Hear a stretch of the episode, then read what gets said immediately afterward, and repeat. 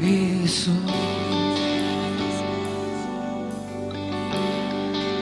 Слава Тебе, Иисус.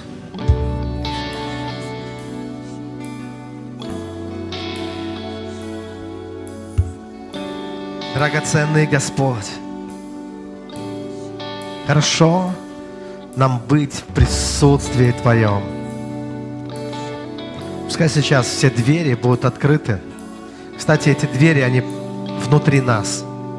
Они не здесь, не в пространстве физического мира. Хотя мы иногда так ощущаем, потому что мы расширяемся, когда мы поклоняемся Богу. И нам иногда кажется, что свет светит, и двери открываются, и голос звучит где-то во внешнем мире, а на самом деле, драгоценное, это все внутри твоего духа, это все внутри твоего естества. И это все зависит от нашей веры, от нашего поклонения, от нашей способности любить и включать свет таким образом, и открывать двери таким образом, и ощущать дух, атмосферу небесного царства, ощущать Его настоящность, присутствие Его и получать благословение от Господа, прикасаться к Нему, входить. Драгоценный Господь, благослови нас сегодня, очень сильно, сильно благослови нас сегодня. Во имя Иисуса Христа мы делаем шаг навстречу Тебе, Господь Твои объятия, в Твои святые, любящие объятия Отца. Мы молимся во имя Господа Иисуса Христа. Мы молимся о наших близких, о наших родных. Мы молимся о наших друзьях. До самых горизонтов нашей жизни, Господь.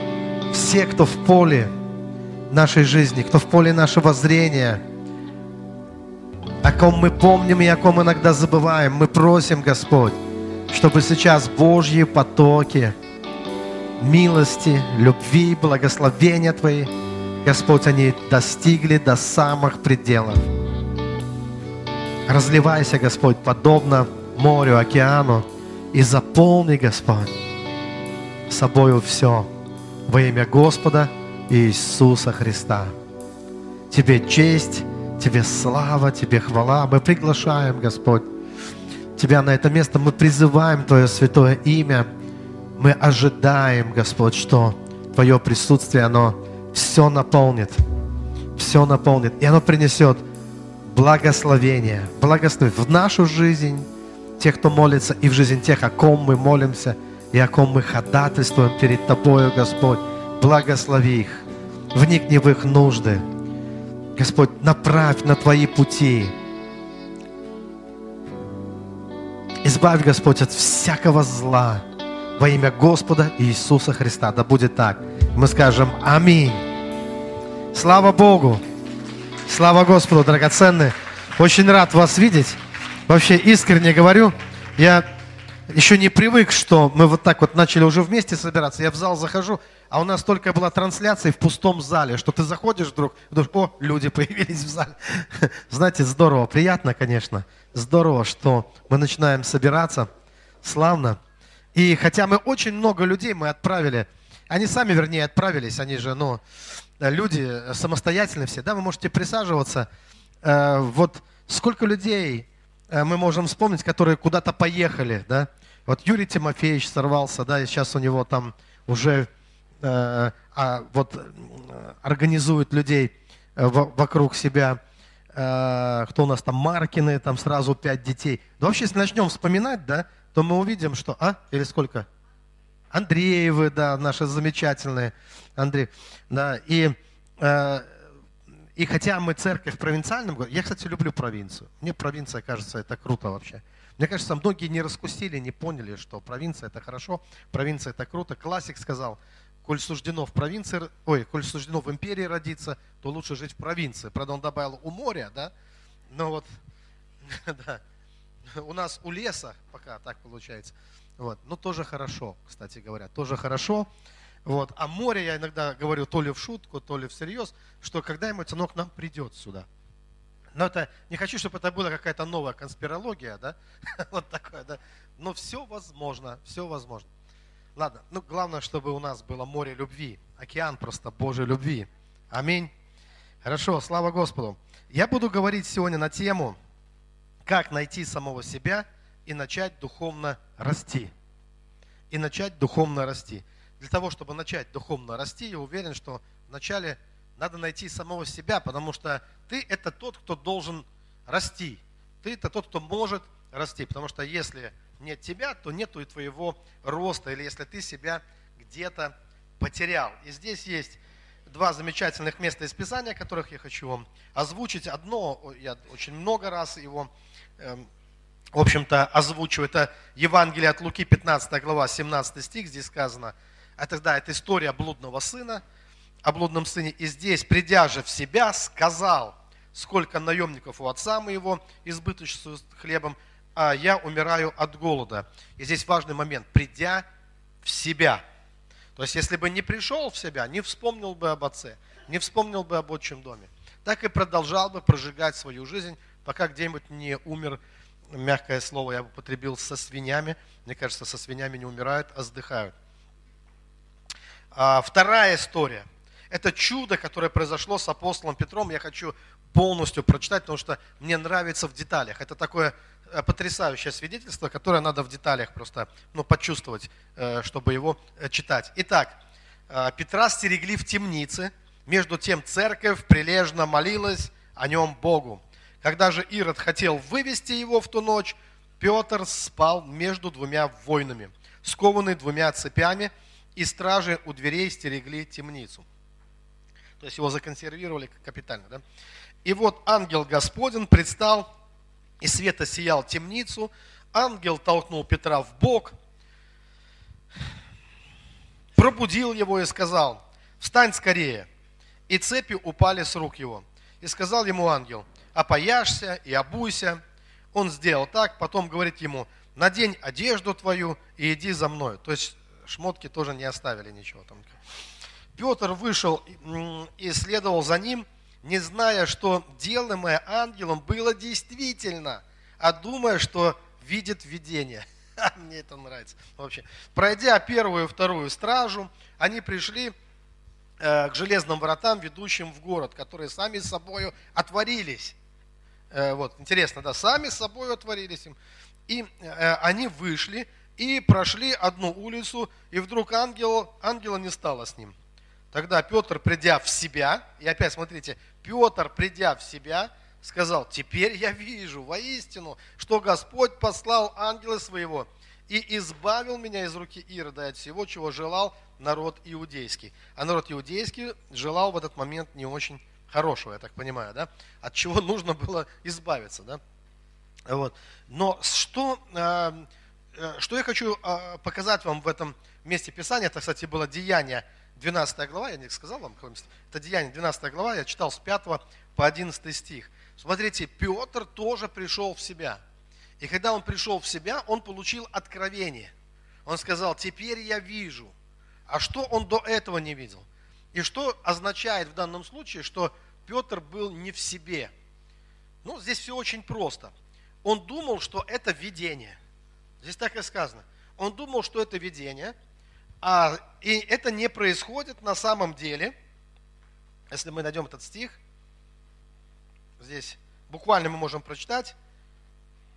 Петр вышел, так, так, так, так, так. А, смотрите, 9 э, стих. Вышел и следовал за ангелом, не зная, что делаемое ангелом было действительно. То есть ему казалось, что это не на самом деле, это не действительно. Он думал, это видение. Очень мило, потому что Петр в этот момент думал, а, отличал видение от действительности. Ну, ум Петра, по крайней мере. Да? Это означает, что быть ведомым или э, води, следовать видению, это, конечно, мило, думал Петр, это, конечно, здорово. Но он ожидал, что это видение развеется, все, а цепи останутся. Понимаете, вот чего он ожидал? Вот. И э, с точки зрения Писания, это говорит о том, что он был не в себе. А, а, кого Библия называет, какого человека Библия говорит, что он не в себе. Если мы теперь сравним две этих истории, одна история это с блудным сыном, а другая с Петром. Блудный сын, который э, забыл своего отца, блудный сын, который, ну, отец это прообраз Бога, вы понимаете здесь. То есть тот, кто оставляет Бога, тот, кто забывает Бога, с точки зрения Писания, он не в себе. Только придя в себя, он вспоминает об отчим доме, он вспоминает о своем Творце, он вспоминает о своем Боге.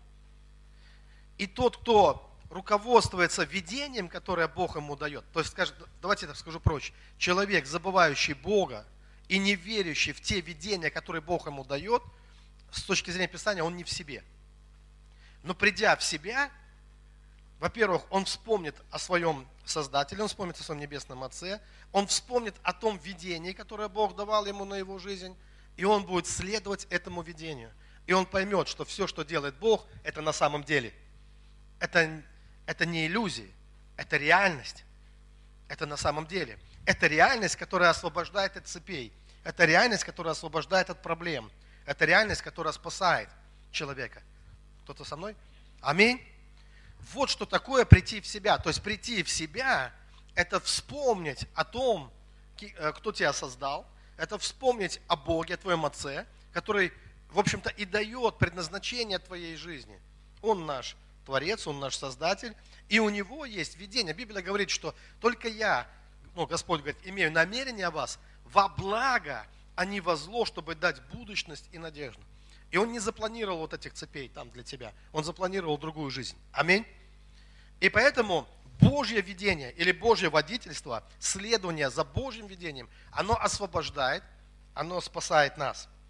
Вот что я вижу здесь э, замечательным в этом месте Писания. И, а, и Петр сказал, Господь послал ангела своего и избавил меня. И избавил меня. И Бог действительно его избавил. И вопрос, который я здесь задаю в этой теме, как прийти в себя, как самого себя обнаружить, как вернуться в себя. И первое, что мешает, я хочу поговорить о том, что мешает, и что абсолютно делает невозможным духовный рост, вообще духовную жизнь, аннулирует полностью духовную жизнь. Я называю это так, искусственная вентиляция мозгов. Вот такой у меня есть термин. Вот есть искусственная вентиляция легких, она нужна больным, когда люди не могут дышать своими собственными легкими, их необходимо вентилировать. Это спасает человека, да? Но есть такая ситуация, есть такая болезнь, когда человек, он на искусственной вентиляции мозгов. Что это означает? Человек не способен или отказывается думать своей головой. Теперь послушайте меня внимательно. Если человек не думает своей головой, то он и не принимает участия ни в каких решениях, то есть он только принимает уже решения, которые, то есть другие решают. В лучшем случае он нужен как массовка в принятиях принятия решений, да, и так как он не думает своей головой, то как бы его и нет ни в каких решениях, и его и нет как участника вообще духовных процессов или духовного роста. Потому что у него нет ни мнения своего, ничего у него своего нет. Что интересно, то в вопросах быта обычно все есть. То есть человек не спрашивает, как правило, ну, может быть, есть такие, кто и спрашивает, «А какое мороженое я люблю, ну, к примеру, да, чтобы кто-то ему ответил. Вообще-то ты сам как бы знаешь, какое ты любишь. Так или нет? В основном в быту э, э, люди как-то сами решают свои вопросы. Они, у них есть какие-то предпочтения, у них есть свое собственное понимание того, что смотреть, что не смотреть, что слушать, что не слушать. В отношении развлечений, в, отношении профессиональной, может быть, какой-то своей деятельности – но очень часто в отношении духовной жизни стоит блок. И такой очень частый вопрос, кто наши, кто не наши, в кого верить, во что не верить, где правда, где зло. То есть неумение отличить левую руку от правой, добро от зла, и вот э, лукавство от искренности, вот все эти вещи. И постоянный такой вопрос, То есть необходимо какое-то указание сверху, во что я должен верить в соответствии э, там, э, с какими-то вещами. То есть вот отсутствие своего. Но ведь дело-то в том, что именно из-за того, что у тебя есть твои предпочтения в жизни, слово предпочтение, да, то есть смотрите, как вообще человек может узнать, кто ты, вот в какой-то ситуации. Ну, например, возьмем самую простую ситуацию. Если ты читаешь какую-то книгу или какой-то пост, там, какую-то статью читаешь, иногда такое может случиться с человеком. Да? Раньше у нас мы называлось самое читаемое было в свое, ну это раньше было, да, самая читаемая э, нация. И вот, когда ты что-то читаешь, ты что-то переживаешь. Ведь ты переживаешь. Вот тем, э, тем, э, э, чем чтение лучше просматривания, например, видео. Потому что видео, оно лишает тебя фантазии. Да? Когда ты читаешь, ты сам создаешь фильм в своем воображении. Поэтому чтение развивает человека больше, чем просматривание чего-нибудь. Оно полезно, на самом деле. И вот, когда ты что-то читаешь, ты создаешь свое собственное кино. И ты являешься режиссером там и всем остальным, да, и персонажи, которые там, и как они говорят, и как они выглядят. И, и чтение может быть очень, очень захватывающим. И на самом деле то, что ты переживаешь, это и есть ты. Это, это обнаруживает тебя. Потому что один будет читать, он переживет одно, другое, другое, третье, третье. Но каждый переживет себя самого. Каждый что-то свое в это вложит и, сам, и, и свое переживет. И это помогает тебе найти себя увидеть самого себя какой-то, на что ты вообще реагируешь. Даже когда, кстати, звучит проповедь, мы тоже, мы на что-то можем просто, что-то нас не интересует, что-то нас выключает, а что-то пошло такая тема, раз мы включились сразу в проповедь, о, моя тема, да, и это обнаруживает тебя, то есть ты слышишь и видишь себя, то есть твои реакции показывают тебя, на что ты реагируешь, на что ты не реагируешь и так далее. Это показывает тебя самого. Тебя самого. Так ты сам становишься а, видным, даже самому себе, обнаруживаемым через твои какие-то предпочтения. Но я хотел также сказать, драгоценные, что именно твоя свобода мыслить и свобода выбирать, она, делает, она может сделать тебя профессионалом в каком-то виде деятельности. Именно это. То есть ты чувствуешь, что тебе нравится вот это, у тебя есть определенные э, к этому таланты, например, к определенным вещам, Э, тебя это захватывает, ты начинаешь в этом развиваться, ты начинаешь в этом разбираться через некоторое время. А, э, возможно ли такое, что не будет ошибок в жизни? Вот э, ты с чем-то занял, неважно, чем ты занял, кулинария, допустим. Человеку нравится печь тортики. Каждый тортик будет идеальным? Наверное, нет. Не каждый. Такая тишина. Или каждый все-таки? Как вам сказать? Не каждый, наверное, да? Вот Миша у нас, да, он профессиональный электрик все, что он сделал за, за свою ну, наверное, он забыл, когда косячил, может быть, последний раз, я не знаю. но наверняка, ну, все помнит, но все равно это что-то было. Или вот Саша, который прекрасно э, плитку кладет. Но если с ним поговорить, он наверняка знает все свои косяки, где когда-то он что-то сделал, даже те, которые другие не знают, а он их знает. И, наверное, помнит, да, что они. Но не бывает так, чтобы без ошибки. Но, драгоценные, это мешает как-то развиваться или стимулирует наоборот. Именно то, что ты тебя это интересно, ты начинаешь в это вкладывать свою душу, свою жизнь, ты начинаешь в этом развиваться. Но если бы все делали за тебя, если бы там э, за Сашу кто-то все время ложил, а он просто рядом сидел, смотрел. Если за, Мишу кто-то бы монтировал, кто, э, за хозяйку кто-то пек все время теперь. Э, научилась она чему-то бы или нет? Нет. А стоило только протянуть свои руки к этому, и тут же тебя бьют по рукам и говорят, сейчас испортишь все только. Все, ты так не научишься никогда ничему. Вы согласны? Так вот, вопрос возникает в том, что, к сожалению, я думаю, что это по воле каких-то бесовских темных сил, потому что я не могу найти другого э, персонажа, кто бы был так заинтересован, чтобы люди вообще духовно не развивались. Вообще, абсолютно. Люди, которые могут быть профессионалами в бизнесах, в своих каких-то, в работах своих, э, в, в том, как они умеют отдохнуть, хорошо это все сделать, в том, какой шашлык у них, какой обжарки там они предпочитают. Вот в этом они э, хороши. Но как только заходит разговор о духовном росте, а что там думают, э, э, а как правильно, а как вообще должно быть, а я не знаю. Ну, драгоценные, представьте себе, что все мы однажды столкнемся с ситуацией, что мы предстанем перед Богом. Представляете, такие голенькие прям. предстанем такие перед Богом, и все мы увидим Его глаза, глаза сердцевеца, которые смотрят прямо в наше сердце. И когда захочется повернуться, а нету рядом целеустремленного пастора, которого можно было спросить, я вообще все правильно делаю? Ну, или что, или как? Вот я сейчас, вот я перед, ты мне все время говорил о нем, вот он стоит как бы, и что я должен ему сказать? И что я, как я теперь должен проявляться? А целеустремленного пастора нет рядом с тобой. Он там э, в другом месте где-то находится. Или нету вот этого обширного собрания, церковной партии, там представить, чтобы можно повернуться, сказать к церкви, ну поддержите, сейчас я же перед Богом стою, важный момент. Это самый серьезный экзамен в моей жизни вообще. Ну подскажите хотя бы, какие правильные ответы. И тогда вдруг прозвучит в твоей душе вопрос, голос твоего ангела, скажем так, который спрашивает, а ты вообще сам соображал что-нибудь в этой жизни вообще, в духовной жизни? Ты сам был в этом, хоть когда-то участвовал вообще в этом каким-то образом? Да, участвовал, все.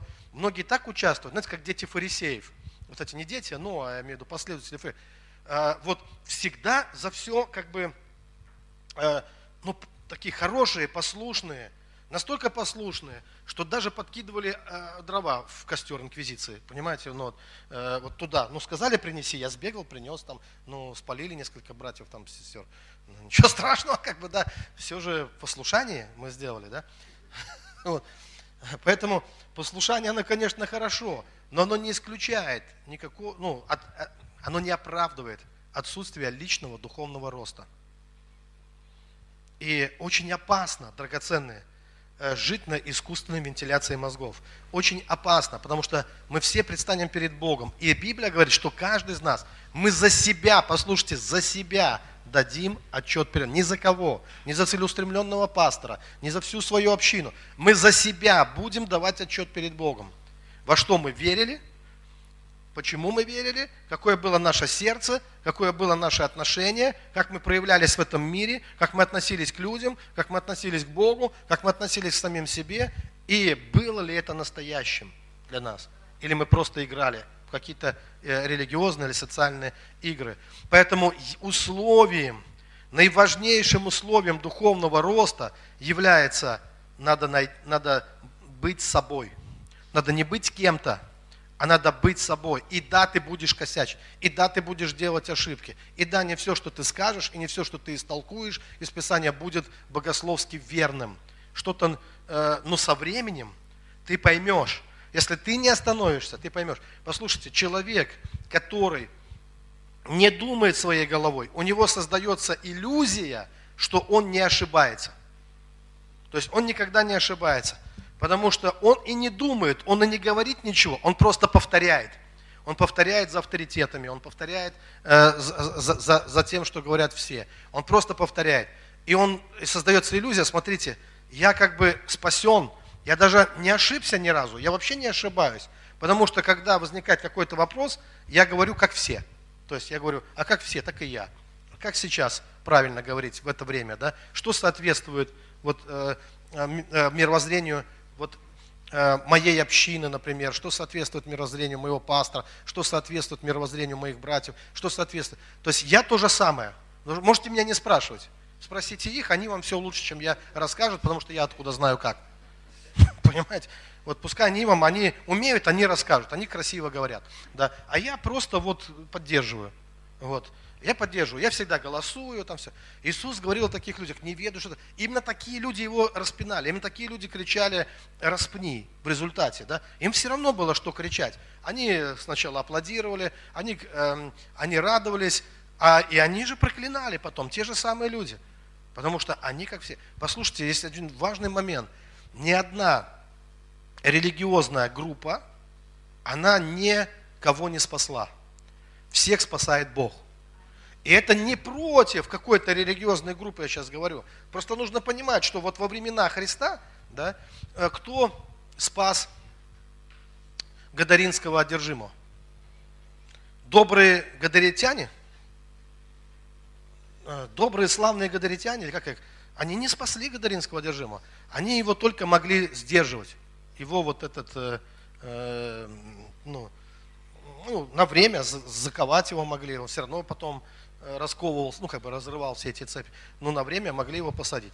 Я даже уверен, что это не было так сложно, потому что, скорее всего, набегавшись и натворив делов, он, скорее всего, сам сувал свои руки э, в цепи и говорил, я дурак, меня надо держать на цепи. Вот. Я думаю, что ну, он это как-то осознавал даже сам. Э, бывали такие времена у него, когда бесы успокаивались, и вроде бы вот э, он мог некоторое время посидеть.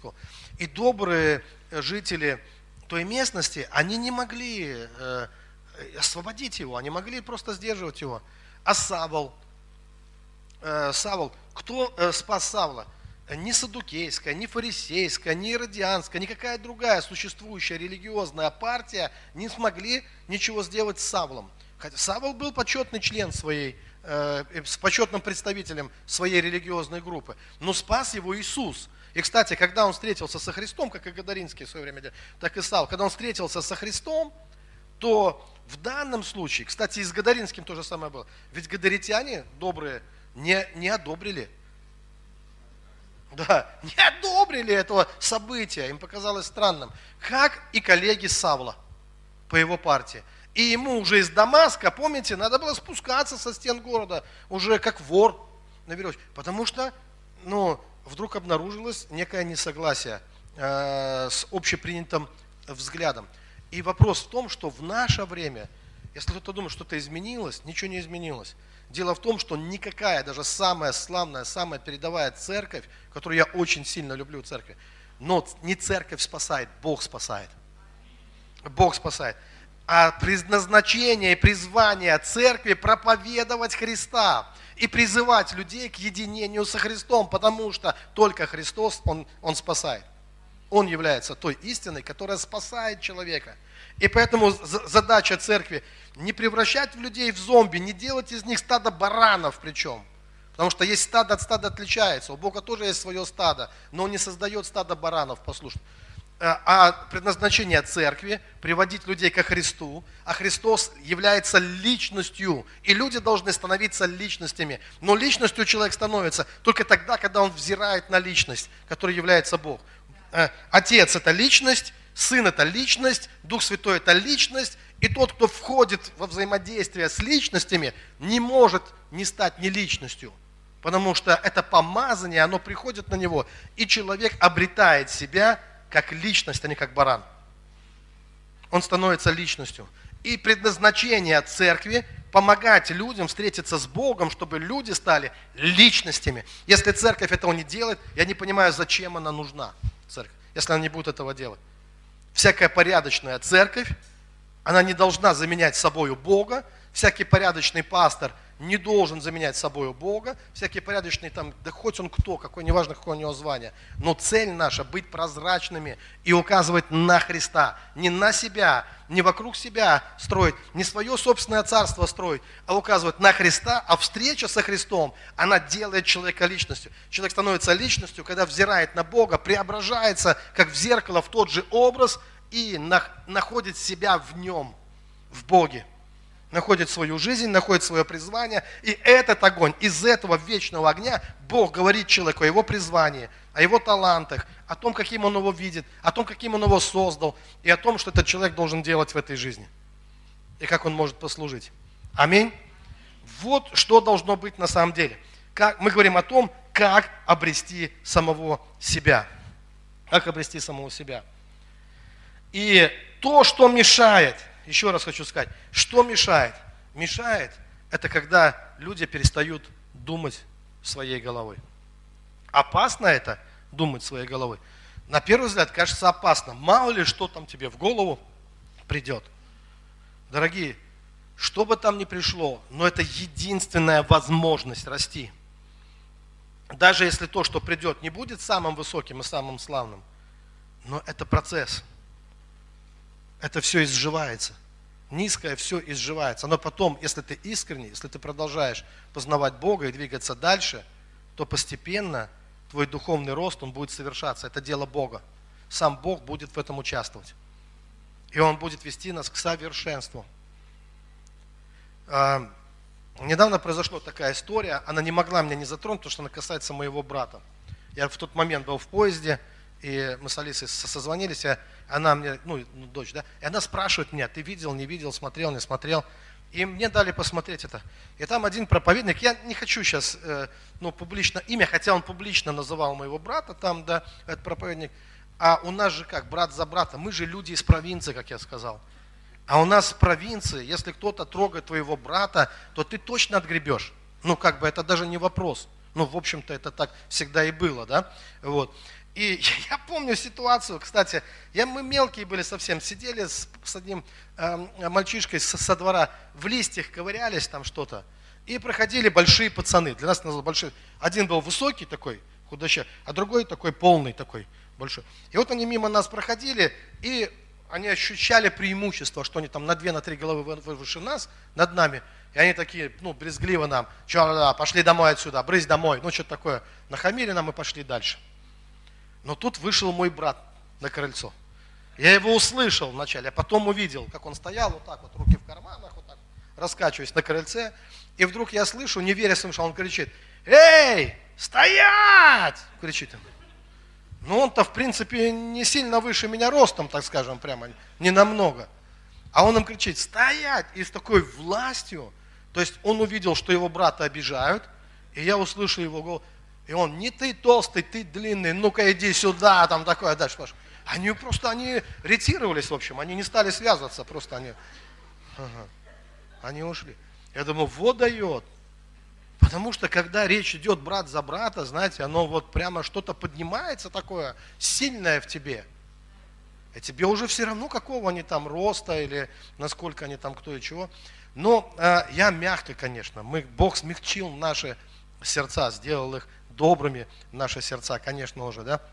И потом все-таки надо учитывать, что есть такое, мы же такие славяне, мы максималисты, поэтому нас часто прет, э, и у нас эм, иногда слова бегут впереди э, наших мыслей просто, да, э, вот, и мы не всегда говорим все по дому. Но в, но в данном случае, то есть человек прямо вот во все интернет-пространство выплеснул, при этом сказал, что мой брат его друг, и тут же сказал, что его учение ужасное, оно просто страшное. Он назвал его страшным, ужасным, э, вот его учение, которое...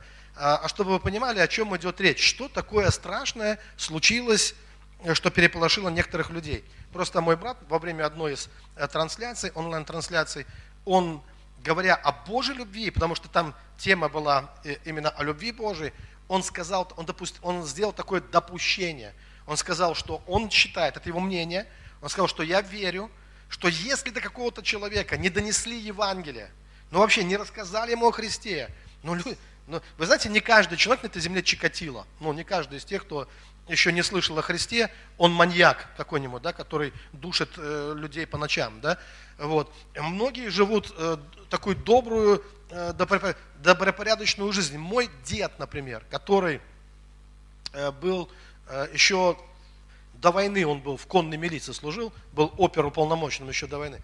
Он ничего никогда не украл.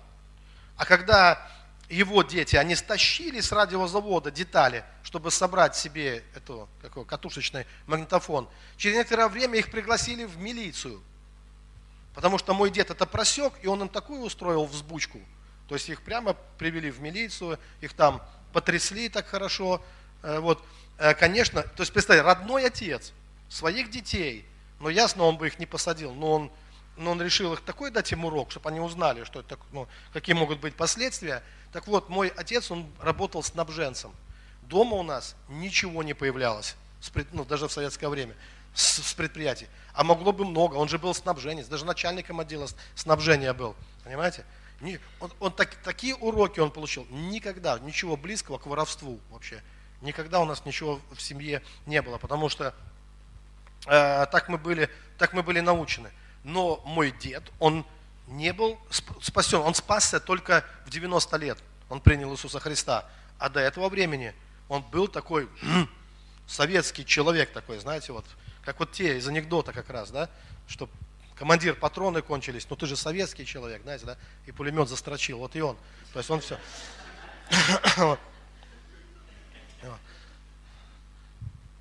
слава Богу, что Бог, что Бог спас его. У нас было знамение, когда э, когда Бог забрал его прямо на похоронах, бабушка кричала, Иисус пришел. Там такие знамения были интересные. Но вопрос вот в чем я хочу сказать, что мой брат сделал такое допущение. Он сказал, что мы не знаем, может ли Христос явиться человеку и рассказать ему то, что не рассказали ему э, ну, евангелисты или кто-то еще. Это так же, как, помните, как э, два разбойника на кресте. Один разбойник спасся, другой не спасся и так далее. Вот. Но здесь такая волна поднялась. Потому что у многих воображение богатое, они увидели, как наркоманы, маньяки, преступники, люди, которые всю жизнь отмораживались, которые всегда противились Богу, как тут же Иисус открывает для них двери рая и всех спасает. Конечно, об этом речи не было, об этих вещах. Он говорил о том, что Богу возможно.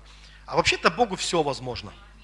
Нет, Библия говорит, что невозможно человеком, возможно Богу. И это относится ко всему. Богу возможно все. Но это же лишает а, определенных розг многих людей. Это же решает молотка из, ну, из, руки тебе Бог задает. А как так? Это что? Если они сейчас начнут думать, а если они... Да это же страшное опасное учение вообще. Это ужасное опасное. И вот пошла и вот он дальше пошел. И мне это очень интересно, потому что ты только что назвал человека другом, а, и возникает, у меня возник вопрос. Дальше у него там раз, размышления были о любви, о том, что свою любовь нужно доказывать, об этом, да, там были размышления. Но у меня тоже возникли размышления о любви. И первое самое размышление, которое мне пришло, если ты кого-то называешь другом, как ты доказал ему свою дружбу? Вот сразу, да? Э, ты говоришь, как надо доказывать любовь, а как ты в этот момент, ты не позвонил человеку, ты не поговорил с ним, ничего. Ты сразу доказал свою дружбу тем, что вылил бочку грязи прямо на человека.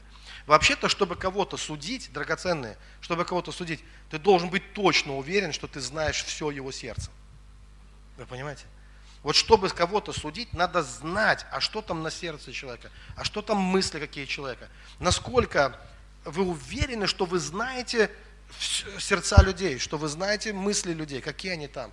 Потому что иначе мы начинаем что делать? Просто извращать чьи-то слова – мы начинаем приписывать какие-то ну, свои э, вещи людям, которые они не говорили, не думали, не имели в виду, но мы начинаем что-то свое к этому прибавлять.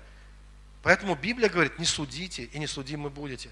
Бог сердцеведец, Бог знает, что в сердце человека, каковы мысли человека. Бог знает все потаенные мысли людей. Вот это очень важный, важный момент.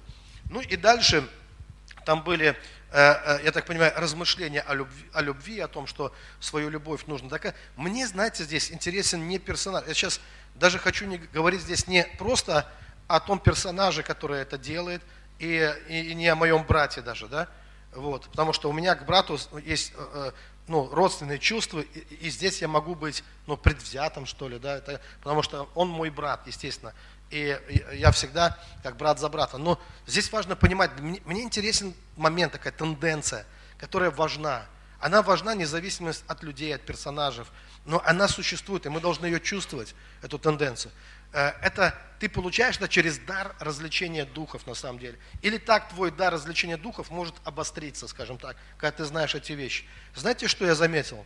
Что есть разного качества любовь. Есть такая любовь, которая склонна к насилию.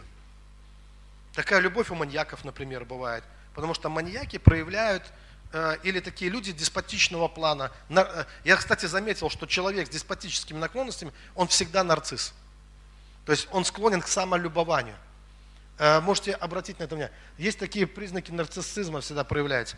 И я заметил, что есть любовь такая кроткая, знаете, любовь кроткая, мягкая, которая не склонна к насилию. И есть любовь такая насильственная, ну, насильственная любовь, когда заставить, вот такой, такая агония, когда я должен заставить. Все Родину должны любить, вот именно так, как я это понимаю. Все должны вот так вот именно, то есть такая любовь заставить людей. Э, э, нарциссизм, он выражается в том, что человек чувствует, ну как бы не чувствует, а человек считает, что у него э, только его понимание истины правильно, и все остальные.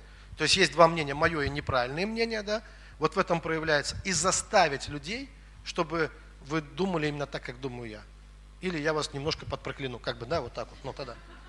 Вот, вот такое отношение, да, оно обычно проявляется. И это такая насильственная такая позиция. И я заметил, что люди с насильственной любовью, они всегда ополчаются против кроткой любви. Любовь, которая не заставляет людей, которая предлагает, но не заставляет. Как вот отец.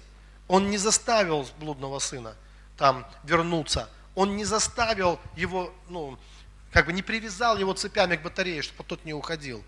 Но я заметил, что вот кроткая любовь, э, любовь, которая доверяет Богу больше, чем вот, э, понимаете, больше на Бога уповает, она, ник, она никогда, ведь не было такого, чтобы ни я, ни мой брат, а, кстати, тот служитель, он за свою небольшую христианскую жизнь столько наговорил всего, ну, в интернете всего, что можно было тоже, как бы, знаете, пристать к этим вещам. Потому что ошибок делал, естественно, по молодости много разных, да.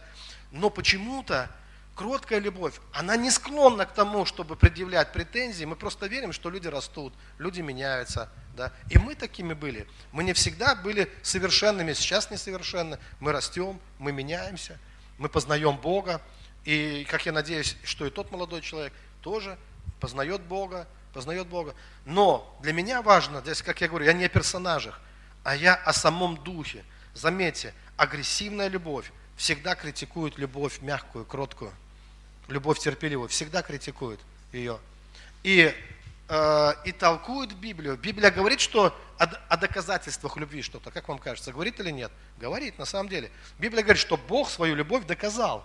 Действительно, Э, есть такое местописание, Римлянам 5.8.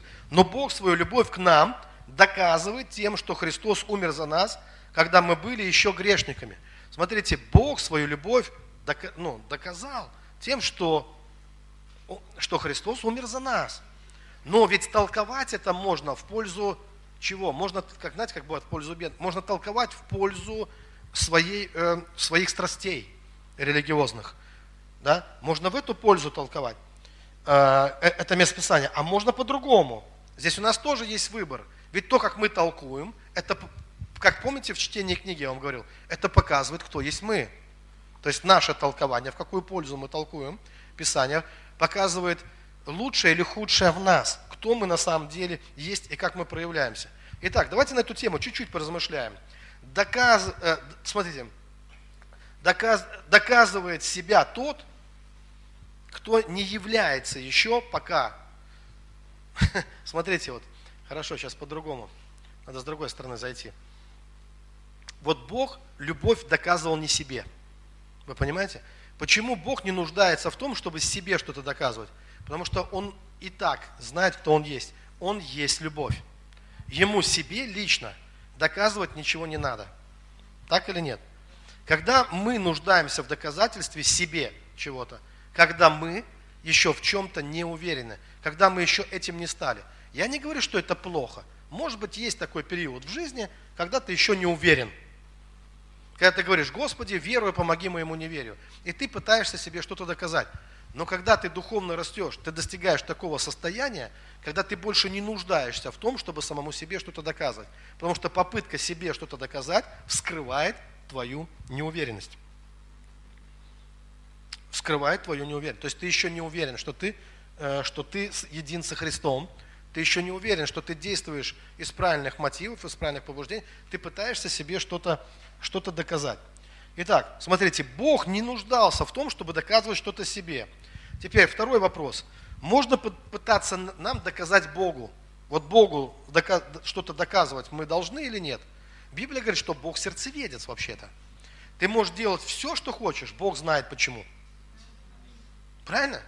Он не нуждается в таком. Он смотрит. Бог, э, Христос никому себя не вверял. Он знал, что в людях. Люди приходили ласковые, с подарками, наверное, с разными там, ну и так далее. Да? Но он не верял себе им, он знал, что в них, он знал, зачем подарки они несут. Он знал, что они привыкли все время лебезить, подлизываться. Э, они играют в свои игры, социальные, политические. Они знают, как подойти к э, духовному наставнику, с какой стороны там. Да? Они привыкли к этому. Они перед царями также все время себя ведут, и перед людьми, которых они считают значимыми. И он не верялся, потому что он видел, что в них на самом деле. Бог сердцеведец. Хорошо, доказывать окружающим что-то. Можно? Можно. Но, драгоценно, мы ведь знаем, что есть такая любовь манипулятора. Я называю это любовь паучка. Когда чик, паучок муху свой яд в нее вколол, а он же, а муха прибалдела, потому что, ну как это, наркоту в нее свою раз, такую, и она в эйфорию в такую впала, а он из нее жизнь опутал своей паутиной, да? Вот. И можно так использовать людей. Придите, Бог любит вас такими, какие вы есть. Пришли, паутиной опутал своей, э, я вас люблю, но я вас люблю и буду все соки из вас сказать. Можно так жить? Живут многие люди так, по такому принципу? К сожалению, да, живут. И для многих людей действительно религиозная жизнь это стало прямо такой подпиткой для их эго, подпиткой финансовой, подпиткой духовной, моральной. То есть любите, любите меня, да, любите меня еще больше, да, я так в этом нуждаюсь. Чего вы не любите? Такое попрошайничество, выклянчивание любви, внимания и так далее. Потом ты можешь стать звездой в христианском мире, и вообще у тебя поклонников много. То есть, в общем-то, можно кормить свое эго, свои амбиции, можно использовать любовь к людям с целью получать от них что-то. С целью получать. Вот э, я часто такой пример, я говорю, цветы пахнут – не с целью что-то получать от нас, потому что они цветы, это их природа. Они просто пахнут. Я даже говорю, даже не потому, что их нюхают, они пахнут. Ты можешь не нюхать. Они, это их природа. И вот настоящая любовь в нас, она проявляется естественным образом, когда ты стал тем, кем ты должен быть. Да? Вот, э, вот как она проявляется. Но в то же самое время, драгоценные, что сказано? Иаков говорит, 3.13. «Мудр ли и разумен кто из вас, Послушайте, докажи это на самом деле добрым поведением с мудрой кротостью. Не тем, что ты там взял там брата своего, ты мой, ну, как бы взял грязью полил, да, там кого-то еще чего-то, додумал за человека что-то, а, выплеснул там в интернет-пространство, что он ужасен, там у него уже ну, ужасное учение или что-то в этом плане, да? Драгоценные. Библия говорит, докажи это на самом деле. И дальше сказано, мудрым поведением – это такая светлая, добрая мудрость, которая проявляется в кротости, проявляется в кротости, когда ты не хочешь причинить боль, ты не хочешь кого-то ранить, да. Если ты друг, ты проявляешься как друг тогда. Вот и все. Вот. А у меня требование простое, оно такое ясное. Говоришь друг, яви друга, покажи, что ты друга. Показываешь не друга, тогда не говори, что ты друг, тогда. Тогда скажи, что ты враг, ну или что-то еще. А если, то есть твое слово да, да или нет, нет, все остальное от лукава. А если говоришь, что ты враг, разберись в себе, почему кто-то стал твоим врагом, какие мотивы настоящие у тебя. То есть из света ты говоришь, из любви. Когда человек знает высокое состояние, когда человек не, разм... не глагольствует о любви, а переживает любовь, но попробуй из этой любви сказать то же самое, ты начнешь спотыкаться. Правильно? Если ты из любви попробуешь говорить к человеку, ты начнешь спотыкаться, ты не сможешь говорить то, что ты говорил до этого, ты поймешь, что это было лишним, это было ненужным. Да? И тогда нужно просто что сделать? Извиниться, потому что бывает, нас несет иногда, мы сказали что-то, а потом мы увидели, что мы не сказали из любви, мы не сказали до состояния. Можно говорить о Христе, понимаете, можно служить Христу без Христа. Вот так вот, ну, служить Богу без Бога, говорить о Христе тоже без Христа, без этого, без этого без этого духа свободы, который был во Христе. Ведь что нас во Христе э, восхищает, всех, кто читал Евангелие? Вот это невероятная свобода, что ни фарисеи, там, ни садукеи, никакие религиозные э, предрассудки того времени, они не могли э, хоть как-то притушить тот Божий свет, который через него сиял. Ту любовь Отца, ту благость и милость Божию, которая сияла через Христа. И невидимый Бог для людей прежде стал видимым через Иисуса Христа. И Он сказал, кто видел меня, тот видел Отца. И ничто не могло это остановить. И его отношения, они были с Богом, с Отцом. Он видел Отца Творящего и делал то же самое. И та церковь, в которую я верю, которую Иисус, Он создает, которую врата ада не одолеют, это та церковь, которая делает людей личностями, а не марионетками. Это церковь, которая учит людей, что думать надо своей головой. Это ваша личная вера соединяет вас с Богом, не моя, ваша личная. И вы сами становитесь дверями, э, вот этими духовными колодцами с живой, э, с живой водой. И реки живой воды через, из вашего чрева потекут, если у вас есть ваши отношения с Богом. Тогда мир увидит Христа, сияющего через вас. Но для этого надо начинать двигаться самому самому. Церковь только указывает на Христа, но не заменяет его полностью. Да, Библия говорит, что церковь это тело Христова. Но тело это тело, а дух это дух. И дух ты обретаешь, соединяющийся с Господом, становится одним духом с Господом. Можно стать одним телом, но надо еще стать одним духом, не только одним телом. И слава Богу, что мы соединяем свою жизнь с церковью, потому что церковь это столб утверждения истины, церковь это дом Божий, но дом это не Бог. Дом это дом. Вот что важно понять. И не нужно заменять собой Бога. Это дом Божий. Это столб утверждения истины, но истина это Христос. Библия говорит, что церковь это истина. Церковь это утверждение истины, которой является Бог. Бог спасает в конечном итоге. И Бог прилагал спасаемых к церкви. Вот что происходило на самом деле. И еще раз говорю, только взирая на Него, мы преображаемся. Только взирая на Него, мы преображаемся. И знаете что?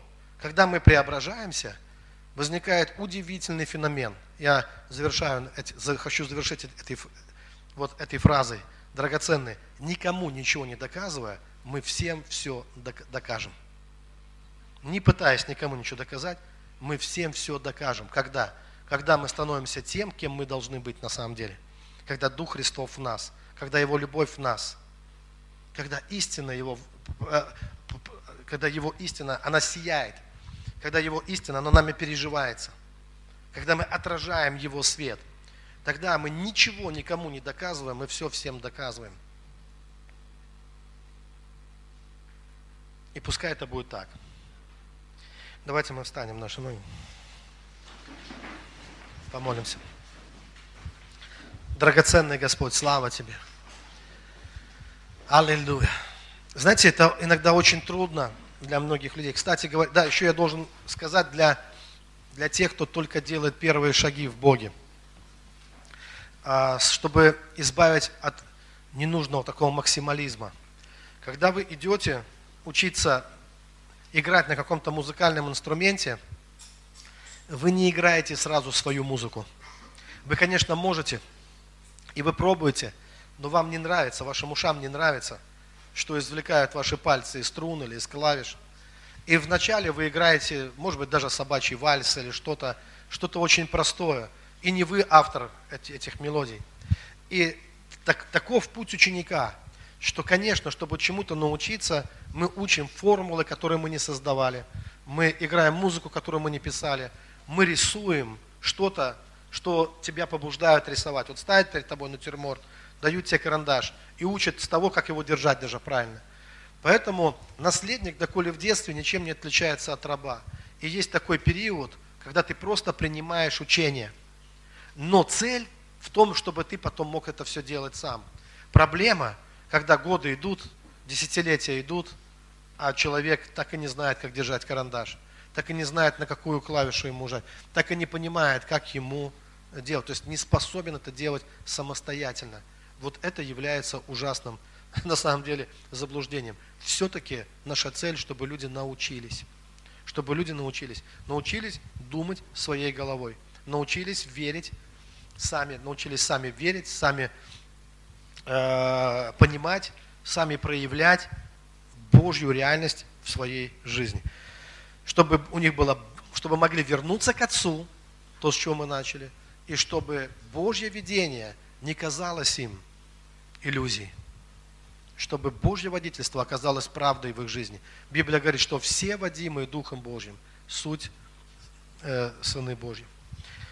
Аллилуйя, драгоценный Господь. Мы призываем Твое святое имя, и мы просим, чтобы Ты помог нам в этом вопросе, потому что некоторым отключаться от искусственной вентиляции мозгов сложно и больно, и страшно. Многие настолько отвыкли думать своей головой, что, они, что если им не дали ценных указаний, они оказываются в ужасной растерянности. Они озираются по сторонам, и они ищут, кто бы направил их, кто бы подсказал им, кто бы сказал им, как им думать, как им верить и куда им идти. Драгоценные, я верю, что Бог хочет, направить нас. Я верю, что Бог хочет научить нас. И даже птицы, даже орлы, они иногда выкидывают из гнезда, помогают встать на крыло своим птенцам, чтобы те научились летать на своих крыльях. Я верю, что Бог хочет дать крылья каждому из нас, свои крылья, Мы не сможем всю вечность на чьих-то крыльях. Нам нужны свои крылья, которые нам дает Господь. Нам нужна своя личная вера и свои личные отношения с Богом. И это никак не дискредитирует церковь. Напротив, церковь будет сильна дарами. Как россыпи драгоценных камней, так каждая душа в церкви. И каждый уникален, каждый имеет свою огранку, и каждый представляет свою ценность и отражает Божью славу по-своему. Господь, благослови Твою церковь, пускай в ней будет много даров, много даров. И по-разному люди будут проявляться, совершенно по-разному. И огради нас от этой межрелигиозной, межконфессиональной или внутрицерковной какой-то борьбы или войны. Благослови Твой народ, Господь. Я верю, что время диктаторских режимов, оно пройдет. Сейчас такой период, когда все это обостряется, дорогие, хочу сказать вам. Когда обостряется эта борьба, как помните, кричали, велика Артемида Ефесская, в истерике кричали, языческие культы, они дрогнули, пошатнулись. И тогда язычники, они вспомнили о своей богине, и они хотели поднять ее высоко. Но время уходило. Время уже уходило, и уже новое время должно было настать новое время. И драгоценное, сейчас тоже мы можем увидеть, как по всему миру обостряется эта борьба. И вот этот дух, дух такого тоталитарного э, правления, он уже поколеблен, он, ему был нанесен смертельный удар, но он из последних сил, он пытается э, удержаться в этом мире. Но драгоценное, его время проходит и тоталитарные системы, они будут рушиться, они будут уходить в небытие. Но это не значит, что Бог оставит свой народ. Просто сейчас все больше людей становятся личностями. Я когда вижу, что человек становится личностью, я вижу, как будто у него появляется такой изумруд, такой зеленый камень появляется у него. В духе так я вижу. Я вижу, как позеленели церкви. Я вижу, как много этих изумрудов появляется в ожерелье, э, вот в, народа Божьего, Божьих людей. И все больше людей становятся личностями. Люди, которые не привыкли к такому количеству личностей, оказываются в растерянности. Они не знают, что делать со всеми этими людьми. У людей появляется свое мнение, у людей появляются свои убеждения, у людей появляется личная вера, и они уже не вписываются э, вот в стадо баранов. Они становятся другим, совершенно другим стадом, Божьим стадом. Люди, которые хотят большего. Люди, которые хотят личного отношения с Богом и хотят думать своей головой и ходить своими ногами. И мы должны помочь этим людям, не мешать, не противиться этому э, росту, а наоборот помочь людям в этот момент. Аллилуйя. Драгоценный Господь. Давайте помолимся, чтобы нам самим, нам самим иметь мужество и смелость, совершенная любовь драгоценная, она изгоняет страх. И дай нам, Господь, каждому человеку, кто принимает участие в этой трансляции, кто здесь на этом служении, дай нам, Господь, мужество быть собой. И если мы даже будем делать ошибки, это будут наши ошибки, и мы сами будем их исправлять, и мы сами будем нести за них ответственность. Но это лучше, чем вообще не быть. Потому что тот, кто не думает, тот и не живет. Когда-то Декарт сказал, я мыслю, следовательно, я существую. А если я перестал мыслить, то где тогда я? Где я в этой жизни, в решениях, которые принимаются, в событиях, которые происходят? Тогда меня нету там. Но, драгоценные, мы мыслим, и мы существуем. Существуем, а значит, будем духовно расти, возрастать.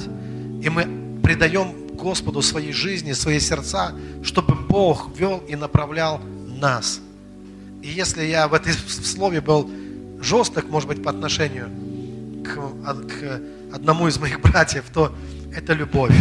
А любовь, она бывает такое, знаете, когда ну, мы просто видим, когда приходит что-то не сверху, а не свыше, извините, а снизу, что-то поднимается, и мы говорим, дорогой, это снизу, это не оттуда. Попробуй сказать из другого духа, из другого отношения, из реальной любви. Когда мы перестаем умничать, и мы начинаем говорить из любви, тогда наши слова становятся помазанными, они становятся правильными. И они не приносят смуту, они приносят исцеление, они приносят благословение в Божий народ. Господь, благослови Твой народ, благослови церковь по всему лицу земли. Благослови каждого пастора, каждого лидера и каждая душа, которая приходит в церковь. Я верю, Господь, что у Тебя есть наследство для них, приготовлено для них богатое наследство, хорошее богатое наследство. У Тебя есть перспективы для каждого человека, намерение во благо, а не на зло. И Ты хочешь, чтобы они духовно возрастали, чтобы они, оставляя заднее, простирались вперед к почести высшего звания во Христе Иисусе. Чтобы они не только слышали о меде и не только вкушали мед, чтобы они сами стали этим медом. И пускай так оно и будет во имя Иисуса Христа. А я со своей стороны, я буду стараться делать все, чтобы так и было, чтобы как можно больше людей, они ощутили, что такое быть личностью. Быть личностью. Потому что наш Бог – личность. Да благословит Господь. Аминь. Давайте Богу дадим славу.